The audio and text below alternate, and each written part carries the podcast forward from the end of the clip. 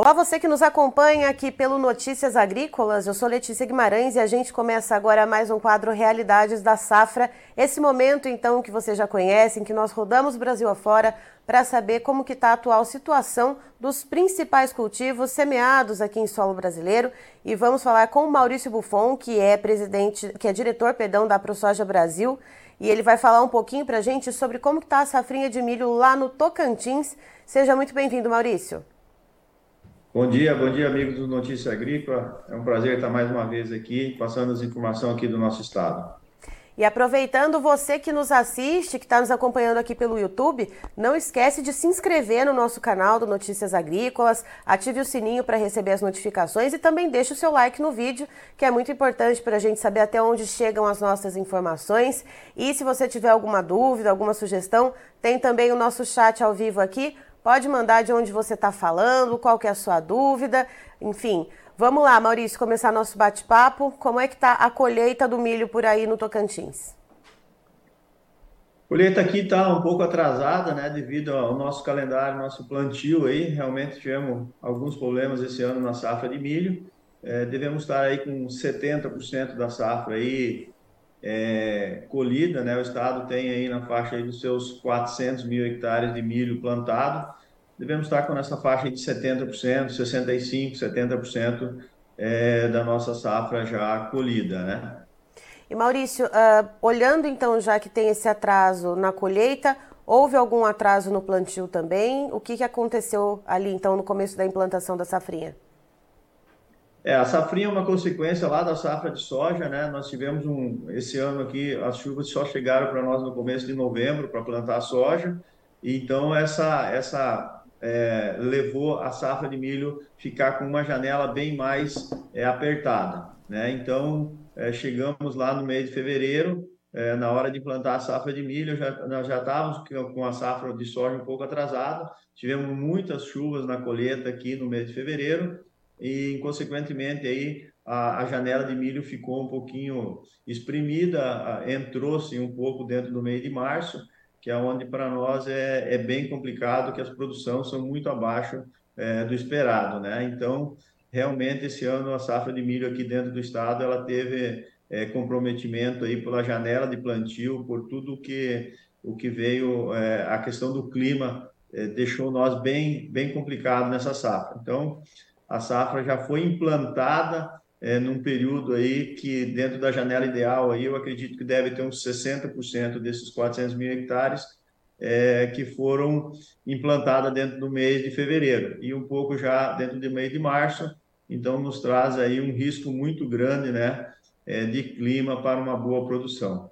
Realmente esse ano a safra aqui ela vai ser uma safra menor do que a gente sempre vinha colhendo. Maurício, uh, vamos, vamos dividindo em partes, então. Antes da gente entrar ao vivo, você tinha comentado que, inclusive, esse atraso ele provocou uma diminuição na área plantada de milho? É, realmente, é, nós tínhamos no ano passado um pouco mais, de, de, de, de na faixa dos 20% a mais de área né, implantada com milho, e esse ano, devido a esse atraso, aí, alguns produtores tiveram que abordar é, um pouco do plantio, né? É uma coisa bem complicada, que o produtor já está com semente, com fertilizante, com todo o seu, seu planejamento, mas quando alonga demais e vai para dentro do mês de março o plantio, é, se compromete muito a questão é, de produtividade. As nossas chuvas aqui, normalmente, abril e maio, ela é bem regrada, né? E aí não, não dá para se arriscar tanto.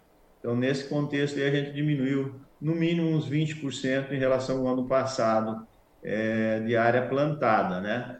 E, e esse ano é, nós tivemos em abril a chuva aqui também foram muito irregular, né? Teve regiões que choveram bem, produtores estão produzindo até bem, né? Mas não é a realidade do estado como um todo.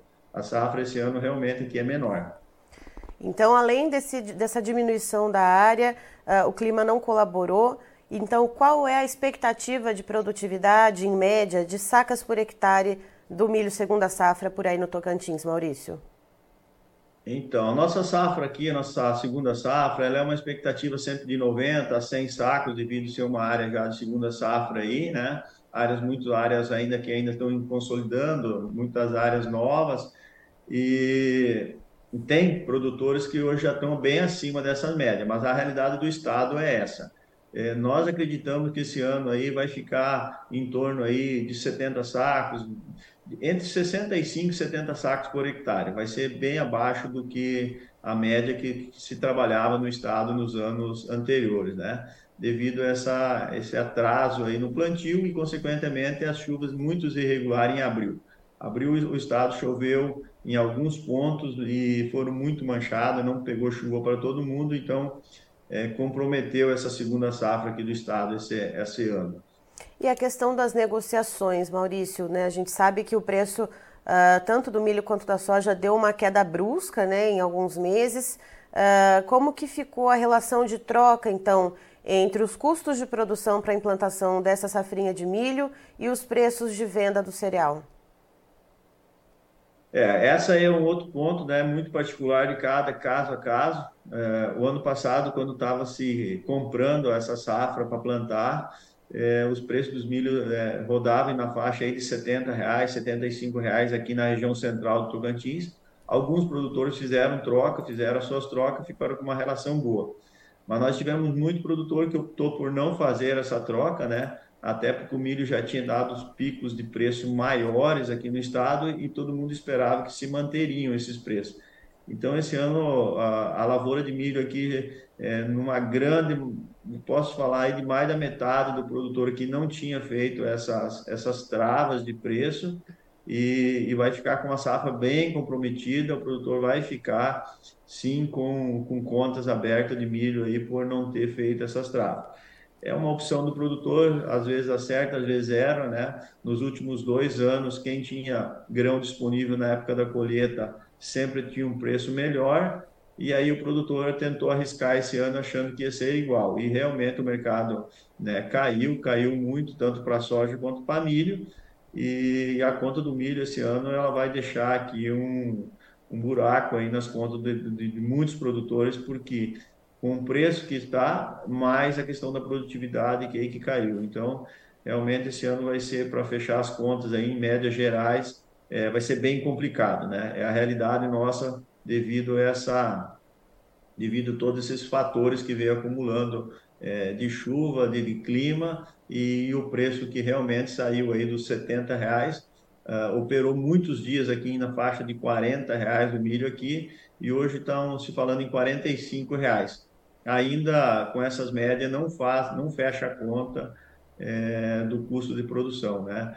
Precisaria recuperar um pouco esse mercado, né? Só o mercado é soberano, vamos ver como é que vai os próximos dias aí para ver se consegue melhorar um pouco esse esse preço aí para o produtor poder fechar as contas e diminuir é, o prejuízo. Sem dúvida, a safra de milho hoje ela vai deixar prejuízo é, em grande maioria dos produtores aqui do estado.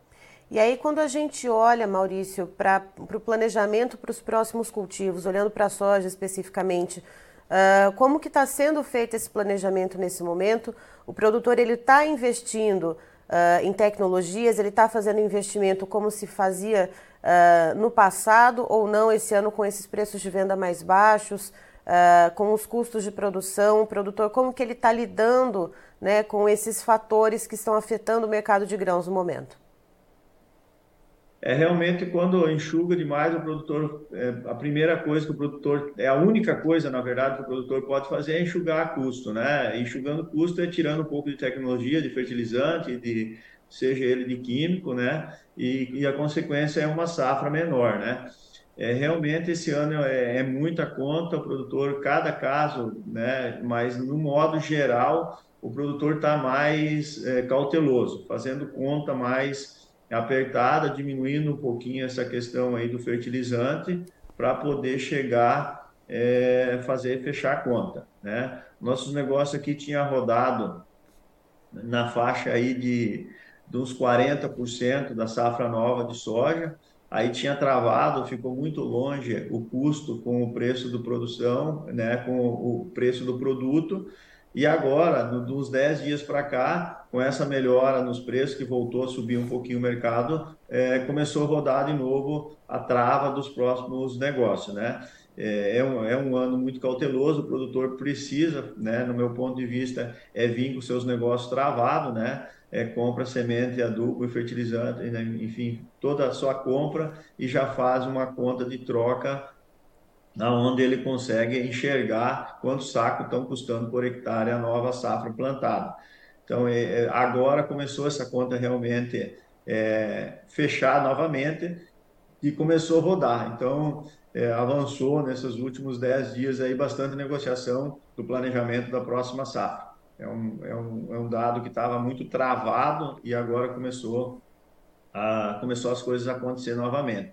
Mas, sem dúvida, vai ser um, um ano é, com um pouco menos de investimento para poder, né, as incertezas estão muito grandes né, de mercado, então o produtor está muito cauteloso e e como nós temos uma fronteira agrícola aí de muito investimento, para nós aqui é mais complicado ainda que, por exemplo, um produtor do sul do estado, do sul do ou do sudeste, é onde que as coisas estão mais estabilidade, né? Então aqui um, é uma área de franca expansão, é, o produtor sempre vem um pouco mais alavancado, automaticamente é, tem que enxugar os custos realmente para poder sobreviver no mercado.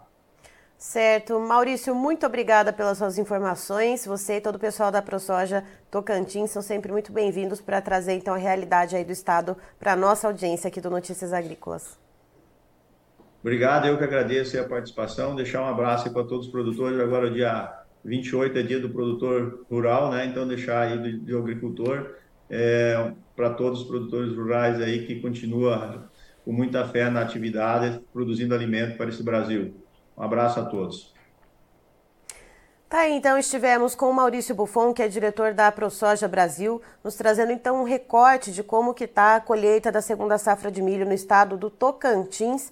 Segundo ele, uh, o plantio foi um, feito em uma área menor do que o, em relação ao ano passado, em torno de 20%. Essa área teve uma diminuição nesse ano por causa do atraso no plantio um atraso uh, de cerca de 15 dias, mais ou menos, mas que já tira muito da produtividade, que é, são 15 dias ali decisivos, né, que se perde ali da janela dentro do mês de fevereiro, segundo o Maurício.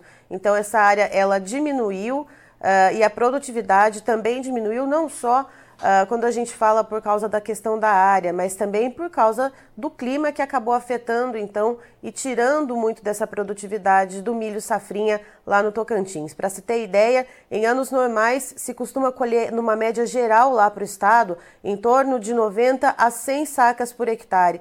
E nesse ano a safrinha de milho deve render cerca de 65 a 70 sacas por hectare. Lembrando também uh, que o processo de colheita está em ritmo acelerado lá no estado do Tocantins, em torno de 70% das áreas de milho já foram colhidas. E a preparação para o plantio da soja, segundo Maurício, agora ela voltou a ter um ritmo um pouquinho melhor. Os produtores voltaram a fazer mais negócios para comprar então uh, ali os seus insumos, comprar sementes, fertilizantes. Segundo ele, há alguns dias ali esses negócios estavam um pouco mais travados uh, por causa dos preços dos grãos, os preços de venda. Agora que deu uma certa melhoradinha, né? Os custos dos fertilizantes baixaram um pouquinho, teve essa melhorazinha no preço uh, dos grãos, então os produtores voltaram ali a realizar os seus negócios, então em torno de 50% a 60% dos produtores, segundo o Maurício, já estão ali uh, nessa fase de preparação mais avançada para o plantio da soja. Antes de terminar, queria deixar um recado para você que nos acompanha. O Notícias Agrícolas promove a terceira edição do concurso A Melhor História de um Agricultor e você pode votar. A gente já tem cinco histórias finalistas disponíveis no nosso site para você assistir e aí você vota naquela história com a qual você mais se identifica ou naquela história que você acha que traz um belo recorte, né, desse Brasil que produz tanto, como eu digo, de norte a sul, de leste a oeste e produz um pouco de tudo, né? Então vote, a gente tem essas cinco histórias finalistas no nosso site Notícias Agrícolas e você pode acessá-las de qual maneira? Se você entrar lá no nosso site, tem o menu, você vai no especiais, clicou ali, já vai aparecer melhor história de um agricultor já vai ter as cinco histórias ali para você e você vai ser uh, vai poder assistir e poder dar o seu voto. Ou então, se você tiver com o celular aí na mão, é só você apontar o seu celular para o QR Code que está aparecendo na tela e aí você também já vai ser direcionado para o site, que já vai ter as histórias ali para você dar o seu voto. Não deixe de participar, contribua para que a gente consiga contar então um pouco da história desse, desse Brasilzão que produz tanto. E aproveitando que a gente está falando do concurso, vamos falar de um dos nossos patrocinadores. Você já conhece o Acessa Agro, que é a plataforma de benefícios da Singenta? Nela você acumula pontos quando você compra produtos da marca e são mais de 3 mil itens. Então vá agora ao acessaagro.com.br e conheça. Se você é agro, acessa. Eu fico por aqui até daqui a pouquinho.